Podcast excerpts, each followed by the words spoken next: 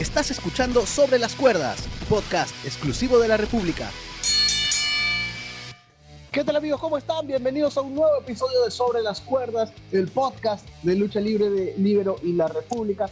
Hoy eh, vamos a continuar con este, esta serie de programas especiales en, en las que intentamos encontrar a, a, los mejores campeones de WWE década por década. Ya pasamos por los 80 y hace dos semanas hicimos eh, la primera parte de los 90 eh, tuvimos que cortar el programa porque había mucho por lo que hablar. Y como eh, usualmente me acompañan en este conteo, eh, está conmigo Juana Lazar. ¿Cómo estás, Juana? Bien, muchas gracias. Bien feliz de estar acá para seguir con este conteo tan extenso también. En los 90 han habido muchos cambios, pero estamos listos para ver cada uno de ellos. Sí, y, y lo, lo, comentábamos la vez que hacíamos, que hacíamos la, la primera parte. Eh, nosotros sabíamos que los problemas iban a llegar en el 2000, 2010, por ahí. Pero los 90 también tenían, tenían guardada su cuota de, de controversia, de historia, y, y, por eso se nos hizo medio, medio largo, ¿no? Claro, además tenemos un año muy polémico, el cual, del cual ya vamos a hablar, que es el año 97, en el cual vamos a tener que dar bastantes detalles acerca de lo que pasó, pero los 90 son una época muy interesante. Así es. Nosotros nos habíamos quedado, eh, habíamos ya repasado, a ver, los reinados, el primer reinado de, Bret Hart, este pase de antorcha de la, de la era dorada a la, a la nueva generación. Habíamos hablado de Rick Flair, Yokozuna, eh, Hulk Hogan, y habíamos mencionado también este, el cortísimo reinado de Bob, de Bob Backlund y el, y el desafortunado reinado de, de Diesel. O sea, ya, ya cubrimos dos reinados de dos contendientes al, al, top 3 final, que son Bret Hart y Shawn Michaels, pero no fueron, para mí, bueno, en mi opinión, sus reinados más, este, más significativos todavía. Porque, como decía Juana, el año 97 es un año en que pasaron muchas cosas. A ver, ar arrancamos con, con. Nos habíamos quedado que Shawn Michaels había perdido su sonrisa. La, la sigue Así buscando es. todavía. No, no, no, no, sabemos, no sabemos si la ha encontrado. Pero aquí el campeonato queda vacante y en WWE eh, hacen algo medio extraño porque el Royal Rumble lo había ganado Stone Cold y lo había ganado con trampa, entonces como el título estaba vacante lo ponen en juego un Fatal 4-Way eh, entre los últimos cuatro del Royal Rumble eh, que eran Stone Cold, Undertaker, Vader y, y, Bret Hart. Lo gana Bret Hart pero lo pierde al día siguiente, al día siguiente con Psycho Sid. Aquí una cosa media rara porque entramos a WrestleMania en el que el main event eh, era por el título, ¿no? Psycho Sid contra el Undertaker. Pero también teníamos que la rivalidad más pesada era la de Bret Hart contra Stone Cold, que al final termina siendo una de las mejores luchas de la, de la historia. Tú, Juana, tú, tú recuerdas seguramente haber visto esa WrestleMania ya en, en, en retrospectiva. Eh, medio raro, ¿no? Porque la, la atención estaba en, en Bret Hart Stone Cold y al final esa termina siendo la lucha que queda para la historia, ¿no? un poquito relegada la lucha por el título, ¿no? Eh, se da por un tema de, de, del tipo de, de, luchadores que tenías en esa época. Lo que yo recuerdo era que todo el mundo quería ver ese encuentro, porque eran personajes que llamaban mucho la atención. Stone Cold es el que define lo que vienen a ser los 90 en la lucha libre. Tienes este personaje completamente eh, distinto a lo que venías viendo hasta el momento. Es básicamente el referente de lo que es la era Attitude en WWE por lo tanto te llama mucho la atención ver qué es lo que va a pasar y es medio que esa transición o la representación de ese cambio de lo que viene a ser la New Generation con Bret Hart y todos los que venían antes para gente como Stone Cold y todos estábamos súper interesados en ver qué pasaba y sí, pues dejó muchas otras luchas o muchos otros encuentros como que relegados a segundo plano. Sí, sí, y, y eh, aquí, quiero, aquí quiero hablar un poquito del Undertaker porque el Undertaker, pues, este es una leyenda total, le tenemos bastante admiración y, y respeto. Le hemos dedicado incluso dos programas a la, a la carrera del Undertaker cuando, cuando anunció que, que, ya se iba a retirar de la lucha libre. Pero digamos que cuando le ha tocado ser campeón, eh, han sido pocos reinados del Undertaker y, el cual, de los cuales este, ha sido, digamos, la, la cara de la empresa. No sé, yo lo siento así que su carrera y su, y su personalidad, su personaje, su trascendencia han ido más allá que la de ser campeón. Claro, él tiene su ahí su, su grupo de campeonatos, porque los ha logrado varias veces, si no me equivoco, hasta en cinco o seis ocasiones. Pero como que cuando uno regresa en la historia, más recordamos, no sé, pues cuando muere y vuelve a la vida, sus a Cell, eh, su racha de WrestleMania, más que sus campeonatos. ¿Tú sientes algo así? Yo creo que tiene más, más que ver con el tema, como mencionas, de que él nunca fue poster boy, frontman de ninguna época en particular en WWE. Lo hemos visto en distintas décadas, lo hemos visto con distintos, enfrenta eh, distintos enfrentamientos y con distintas personalidades. O sea, lo hemos visto evolucionar, cosa que no es tan usual en la lucha libre. O sea, eh, Shawn Michaels, Heartbreak Kid toda la vida, Bret Hart eh, eh, toda la vida. O sea, hay muy pocos cambios de personalidad que logran hacerse efectivamente y que logran hacerse de manera exitosa en luchadores que están activos tanto tiempo. Y el hecho de que un personaje tan grande, tan reconocido como el Undertaker haya podido pasar pues de ser el hombre muerto a ser el, el, el varas y todas estas cosas y que la gente lo reciba tan bien, creo que medio que le da permiso o lo excusa de que no recordemos tanto los títulos. Tú no recuerdas al Taker campeón, no recuerdas al Taker mm. con título. Recuerdas esos enfrentamientos súper exagerados en que hay que enterrar a alguien o las rachas. Eh, eh, recuerdas eso. Y eso no le quita nada de mérito. ¿ah? Es más, yo creo que la carrera del Undertaker es incluso mucho más válida teniendo menos títulos que varios otros que sí tienen pues muchísimos más. Claro, imagínate, el Undertaker eh, voy a revisar acá los, campeonatos mundiales que tiene, pero compárenlo nomás pues, con, con John Cena, que tiene como 16 o 14, 16. Y, y claro, el Undertaker tiene, tiene mucho menos. Y, tal vez es, eso, ¿no? Lo que, lo que tú dices, que cuando uno piensa en el Undertaker piensa en otras cosas, no tanto en, el campeonato, pero sí, también tuvo su, su cuota de, de una buena mano de, de títulos y, el que empezó en WrestleMania 13, que también tuvo la, mala fortuna de que la lucha no salió tan buena y no es muy recordada. El, Undertaker contra Psycho Sid no, no, no fue buena la lucha, en verdad. Claro, no, es, es, ese es otro de los temas. También depende pues de con quién te estabas enfrentando y todo lo que estaba pasando, pero no, no es una de las luchas más, ni siquiera una de las luchas más recordadas de Stone Cold. Eh, los que sí tienen luchas recordadas y los que marcaron en este año 97 fue Bret Hart y Shawn Michaels. Sí. Habíamos hablado que ya habían sido campeones. No sé qué opinas tú, Juana, pero para mí aquí es donde vienen los reinados más significativos de Bret y de Shawn. Porque ellos están en una rivalidad, eh, una rivalidad fuerte dentro y fuera del ring, o sea, en la historia y, tanto en la vida real. Tanto que la rivalidad de ellos eh, hace que Bret Hart gane el título, porque en SummerSlam Shawn Michaels es el árbitro especial en la lucha entre el Undertaker y Bret Hart. Y Shawn Michaels, al querer atacar a Bret, se baja al Undertaker de un sillazo y Bret es el campeón. Entonces, el mismo Shawn Michaels le da el título a Bret Hart. Y Bret Hart, para mí, esta etapa es mi favorita de él como campeón, porque estamos hablando de un Bret Hill eh, con la Hart Foundation, que ya no eran solamente él y Jim Neidhart, sino que era un stable que este, se presentaba en, cada coliseo americano con la bandera de Canadá. O sea, creo que es la primera vez que en Estados Unidos que se vio a canadienses malos. Tienen esta idea de que los canadienses son tan buena gente. buena gente. Sí, sí. Y, a, mí, a mí me, encanta, me encantó esta, este reinado de Bret Hart. Ahora, este, este enfrentamiento entre Bret Hart y Shawn Michaels está muy también eh, empujado por el tema fuera del ring, fuera de la lucha libre. Ah, no hay un tema solamente de, historia. El crecimiento de Bret Hart acá ya es total, o sea, a Bret Hart en este año ya lo puedes considerar una leyenda, una de las figuras más importantes.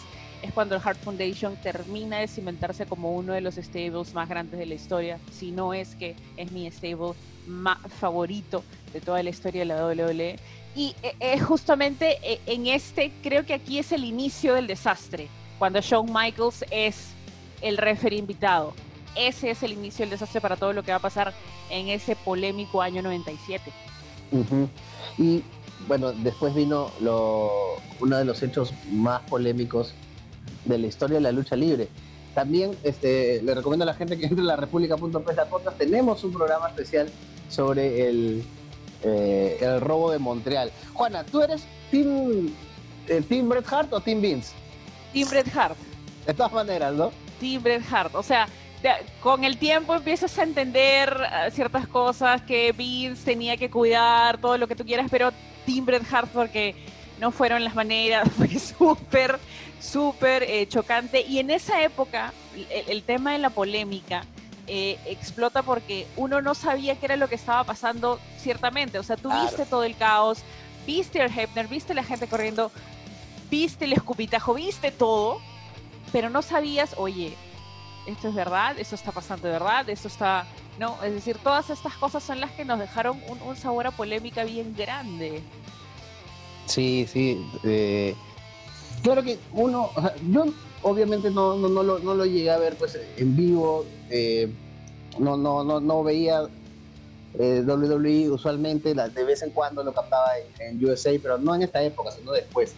Esto ya lo, ya lo conocí en retrospectiva. Y tú, tú sabes, Juana, que no habiendo internet, uno se alimentaba de la historia, de lo que escuchaba por, ejemplo, yo, yo, me, yo me alimentaba en la historia de lo que le escuchaba a Hugo Sabinovich y Carlos Cabrera, por ejemplo.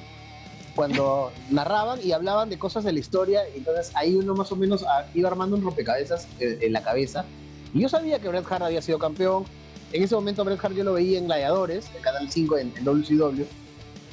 Y tú puedes creer que era tanta la influencia de, de, lo que veía en, en Raw que yo pensaba que el malo había sido Bret claro. Te lo, juro, porque. Claro.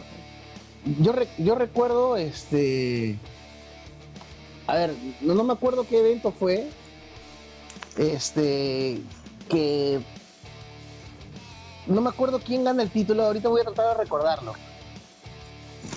Pero. Espérate, espérate. Bueno, no, no, no me acuerdo.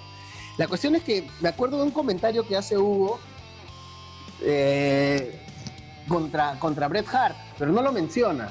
Habla de un canadiense que abandonó la, que abandonó la empresa, la dejó colgada por irse a un, a un barco que se iba a hundir. Y, claro, uno decía, es Bret Hart. Y como no teníamos pues los datos, no teníamos este, la, manera en, ver todo lo que había pasado, para mí Bret Hart era un maldito, que había, traicionado a la empresa y claro, uno después entiende pues este, más o menos lo, lo que había sucedido. Claro, es haciendo un símil, eh, que es lo mismo que, que, pasó, o bueno, algo parecido que ocurrió con el tema de CM Punk. No ama la lucha libre, se retiró, traición al deporte, traición a esto. No, o sea, después, analizando con calma y dejando el fanatismo de lado, te das cuenta de todo lo que pasó y de que en realidad, o sea, tenía todo el derecho de irse y tenía todo el derecho de, retirarse, ¿no? O sea que hay gente que todavía piensa, le tiene cólera a Pan por eso. a mí me dice, ay, ¿en serio? sí, sí. Déjenlo ir. Hay un tema de que la gente piensa que de verdad el luchador tiene que hacer todo lo que el fanático quiera. No, si la persona se quiere retirar, quiere cambiar, al fin, al fin y al cabo es una empresa y es una empresa, como hemos visto y últimamente, que está teniendo bastantes problemas y controversias legales respecto al manejo de sus luchadores. O sea, Bret Hart tenía toda la razón para irse y fue muy trágico porque ¿cuántos años después o en qué año es lo que pasa luego con, con Owen? Owen es el 99. Ya, Owen es el 99. O sea, imagínate el tema, incluso allí ya terminas de darte cuenta de que, oye, no sé si es que se le han agarrado con los Hart, no sé si es que hay una maldición o si que simplemente Vince quería mandar un mensaje al hermano, pero los Hart han sido muy maltratados en WWE. Y parte de eso inicia con esto. No, y bueno, el solo hecho de, mantener a Owen en la empresa, porque eh, Owen se queda porque tiene contrato y porque Vince no quería perder un Hart. O sea, es, esa es la, la razón y al final uno, claro, uno viendo hacia atrás dice, pero ¿para qué lo querías tanto? Pues al final lo conviertes en el Blue Laser. En, Tonterías. No, no. ¿Por qué? Por un tema de ego, por un tema de, poder tener a, a, una de las partes de las dinastías más grandes de lucha libre de Canadá y del mundo, poder decir, oye, nosotros tenemos un hard, sí, pero ustedes también tienen un hard, y sacar todo el tema de subirle, ¿no? Con el tema de los slamis, de cambiarle. O sea, ya, ya ha sido simplemente un agarrarse y destrozar a los hard y eso sí me parece pues imperdonable. A mí ya más que resentimiento con Brett por irse, creo que deberíamos ver para el otro lado. Sí, me has hecho acordar lo, lo de Cien Pan, cómo celebraron estos amigos cuando, cuando, le cuando perdió en UFC. Ay, qué traumado, por favor. Traumado. qué horrible. Pero bueno, eh, eh, hay de todo, hay de todo en la, en la lucha libre. Y bueno, eh, y, te mencionaba que el reinado de Shawn Michaels también me parece eh, el mejor que tuvo, porque ya es un Shawn Michaels también establecido y es un Shawn Michaels Hill. Es raro porque los dos poster boys, como, como tú lo dices, dos, los dos poster boys de la empresa en la primera parte de los 90, que son Bret Hart y Shawn Michaels, tienen sus reinados más sólidos como Hills, porque era una delicia ver semana a semana. Eh, claro, había sus puyas a Bret, pero uno como que no lo entendía mucho pero era muy bacán ver a Shawn Michaels con Triple H, con China, haciendo todo lo que hizo famoso a, DX eh, y, tenerlo como campeón, burlándose de la, de la autoridad. Era, una especie de heels, pero que, no sé, yo no podía abuchearlo. Porque hay, un tema de, de, del Gil lo que nosotros llamaríamos chacotero, el, mm. el, el, metevicio del salón, porque incluso acerca del Montreal Screwjob, DX, si no me equivoco, fue unos días, unas semanas después del Montreal Screwjob, volvieron a, actuar el Montreal Screwjob, pero con una persona de tamaño pequeño. No sé si recuerdas, hicieron toda la pantomima de, volver a hacer ese, ese Screwjob, pero con una persona pequeña. Y, te, interrumpo acá porque eh, no solamente eso fue chocante para los fans eh, que estaban viendo en ese momento. Yo ese momento alucina que no lo vi, o sea, no lo vi per se eh, en video cómo sucedió. ¿Sabes dónde vi por primera vez esa parodia? La vi en, en Wrestling with Shadows. O sea, cuando Bret Hart está sentado en, la, en el sillón de su casa, una semana después del Screwjob, viendo cómo se burlan de eso. O sea, lo vi en los ojos de Bret Hart. No, no lo vi en, en, un video de YouTube así. La primera vez que lo vi, lo vi en los ojos de Bret. Y fue. Y, es, ala, pues, ¿no? Como, que. Cosas que en el momento nos parecen parte de la historia, gracioso y todo, pero eh, a veces no es, no, tan así, ¿no? No. sí, no, brutal. Pero bueno, eh, ¿tú cómo redondeas este reinado de Shawn Michaels? ¿Para ti también es el, es el mejor o tú, o tú prefieres exacto. el por, por el tema de, de, toda la polémica que hubo y por el hecho de que Shawn Michaels, bueno que malo, se quedó y tuvo que subir, o sea, al quedarse y al empezar a subir eh, con D-Generation X, que terminó explotando y siendo el stable de la era Attitude, sí, este es el reinado más importante y el que define la carrera de Shawn Michaels más adelante.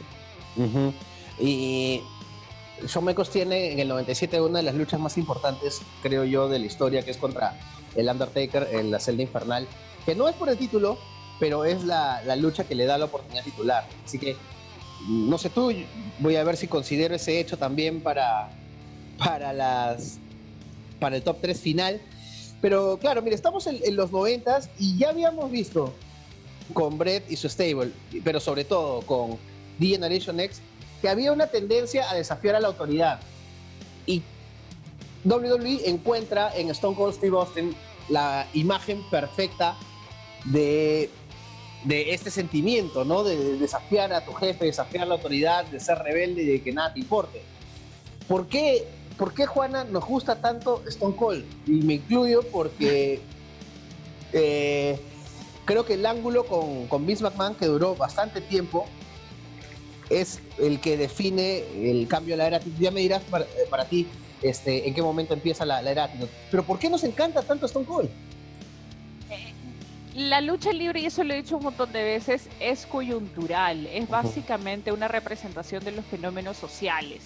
O sea, e, en la época en la que nosotros estábamos, por ejemplo, eh, desde el momento en el que salen los territorios en adelante, ha tenido que adecuarse a lo que tenemos en esta época. Por ejemplo, personajes como eh, Dusty Rhodes, que representaba al blue collar, trabajador del campo, sus frases a eh, yo he comido con reine, he comido con reinas, con reyes en el callejón, todo este tema de superación, incluso que con rastros de posguerra, o sea, lo representa bien en la lucha libre.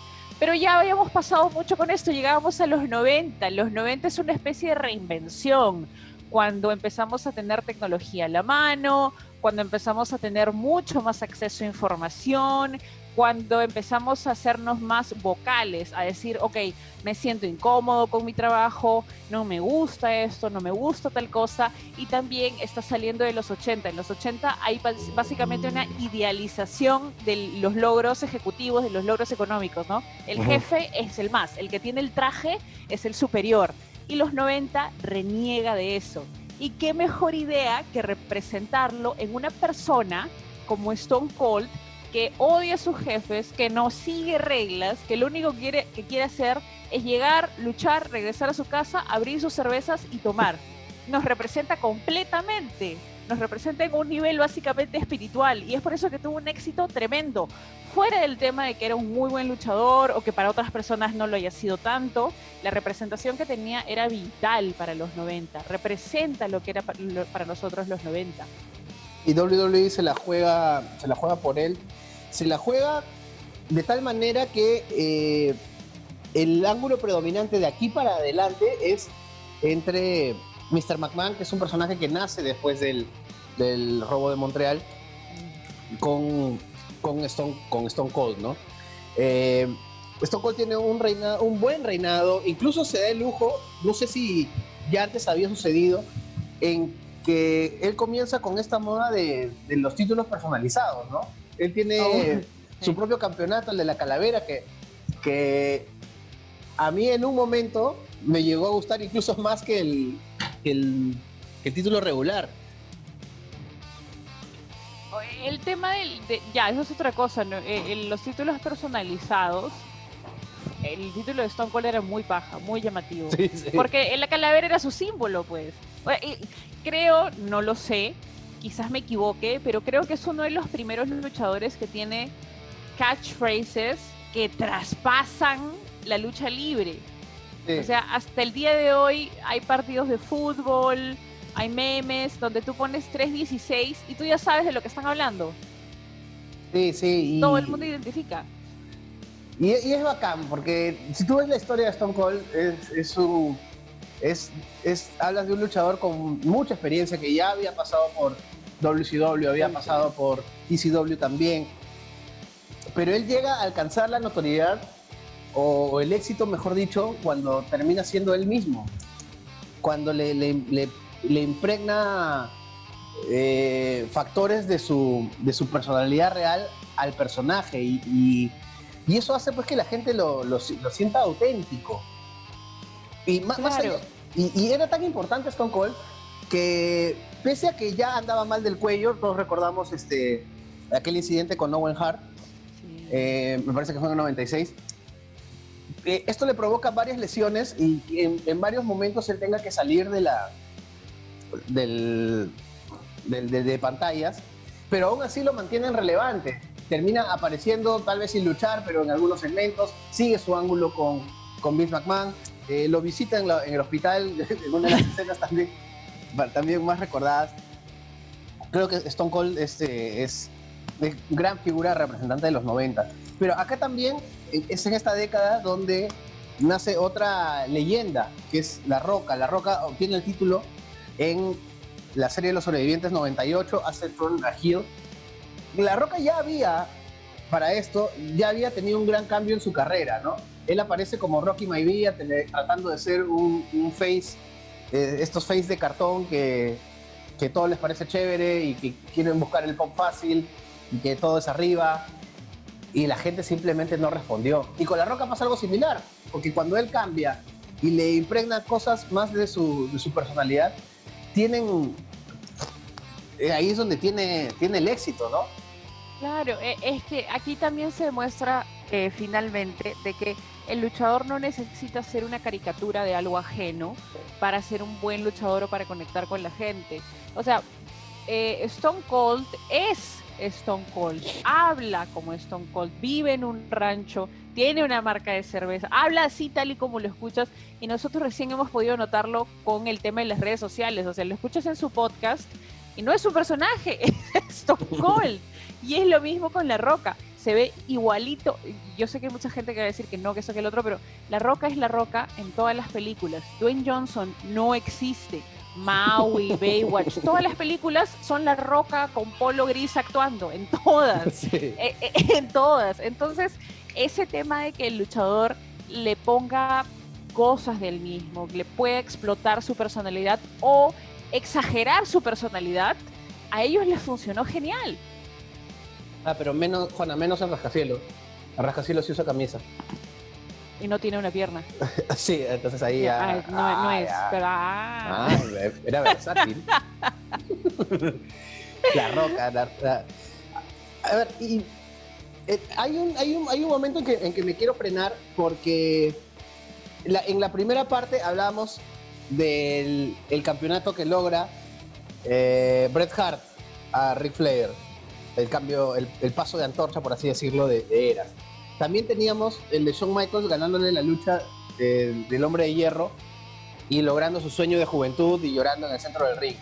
Pero si tú me preguntas, ¿cuál es eh, el, el, cambio de manos de título más emotivo de los 90 o el más significativo o el más importante? Tiene que ser para mí el de Mankind a la Roca en, en un Raw de diciembre del 98. Es, creo, un momento clave en todo sentido porque le estás dando el título a Mankind, que es alguien que eh, a primera vista ningún fan de la lucha libre ve como el campeón, el top de la empresa. Eh, le estás dando el premio a alguien que sacrificó su cuerpo durante años y estás venciendo por primera vez a tu competencia y más adelante nunca más te ganaron y tú terminas comprando. ¿Tú coincides? ¿Para ti es el, es el más importante, el más emotivo? ¿Qué, qué, qué comentario me dejas de esta, esto que, que Mankind logra contra la roca? Yo creo que influye mucho el tema cuando las personas que se van a enfrentar tienen una buena relación, tienen una buena química y, y son personas que trabajan de una manera correcta. Yo creo que esa es la fórmula ideal para tener un gran pase de antorchas, un gran pase de título. Por ejemplo, retrocediendo a los 80, no lo vimos nunca. No pudimos ver cosas así porque en los 80, bueno que va, lo primaba un tema de ego en algunos enfrentamientos. En cambio, en este caso tienes a dos luchadores como Mankind y La Roca. La Roca admiraba a Mankind, lo admiraba mucho, eran amigos. Y el tema de hacer este pase eh, es justamente lo que prueba, ok, aquí también prueba otra cosa, el tema de que la gente mira a los biotipos o al físico al que estábamos acostumbrados personas como La Roca, como Stone Cold, como Shawn Michaels, y Mankind no era el físico, no era e, el biotipo de luchador que en ese momento la gente estaba queriendo. Y también hace que se, den cuenta o que llegue esta idea de, oye, pucha, no necesariamente tienes que ser, medir dos metros y ser grande para ser luchador. Mankind es un excelente luchador, un excelente atleta.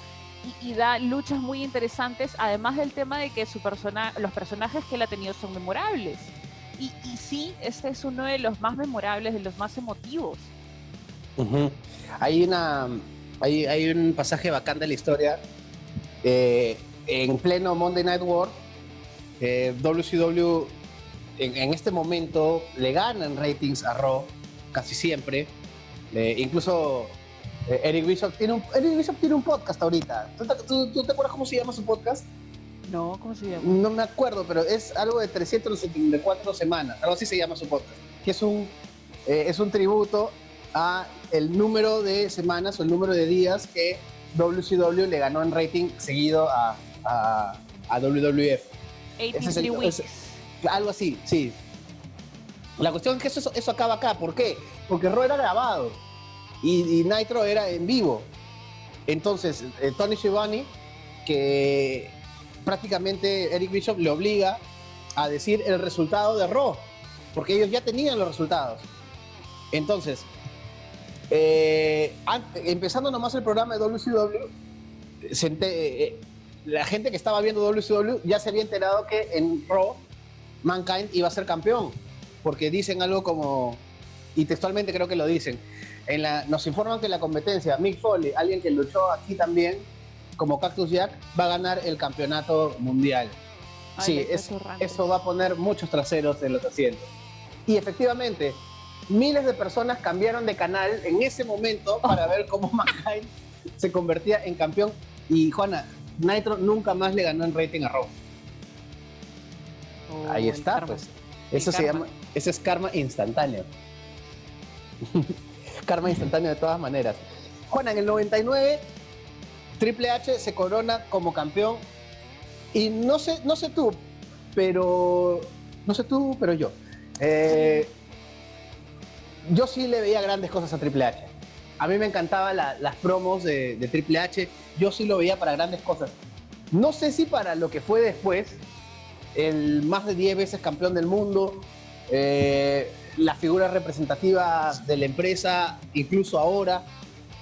¿Tú, tú, le, ¿Tú, le, veías ese futuro? La verdad que yo no tanto. O sea, sí, le, sí, sí lo veía como campeón y, y, y main eventer, pero hasta ese nivel no, era, no era uno de los luchadores que más llamaran la atención para mí. Incluso en The Generation X yo creo o consideraba que el que, llamaba más la atención era Shawn Michaels. Pero eh, creo que también introducirlo allí a lo que era la, la, mezcla de la era Attitude lo hizo entretenido. Es más, e, e, ese reinado es el que lo empieza a subir y el que empieza a pasar eh, a un Triple H un toque más maduro, con más presencia, que es el que va a crear el fanatismo en todos lados. Y vamos a hablar más de Triple H en los 2000, porque ahí fue eh, el pico de, su carrera. Eh, a, mí, a mí siempre me pareció que con Triple H intentaron hacer algo como lo que hicieron con Stone Cold, pero al revés.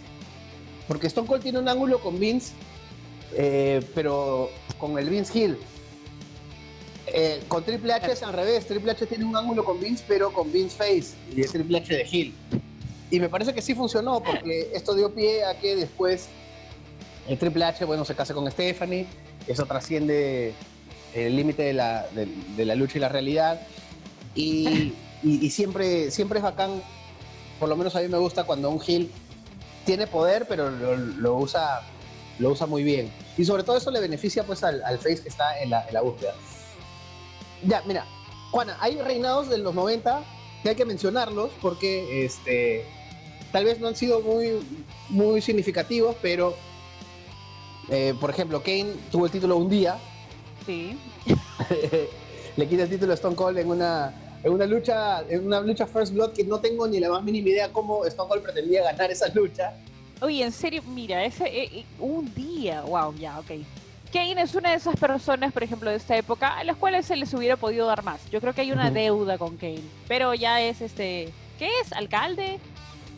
Sí, es alcalde de, una de una localidad en Estados Unidos, así que le va bien. Incluso fue campeón mundial después, pero ya varios, varios años después. A mí me emocionó mucho el título del Big Show. ¿En, serio?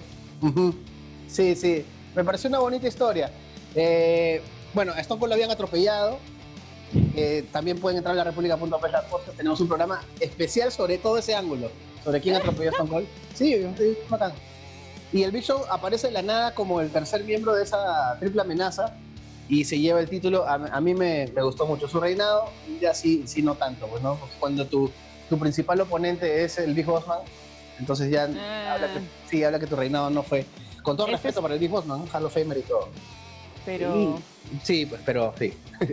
Y acá no, no voy a pedir tu... Eh, no, no, no vamos a votar, Juana, porque creo que vamos a coincidir en que el peor reinado, incluso teniendo un reinado de un día con Kane, el peor reinado de los 90 es el de Vince en el 99. Terrible.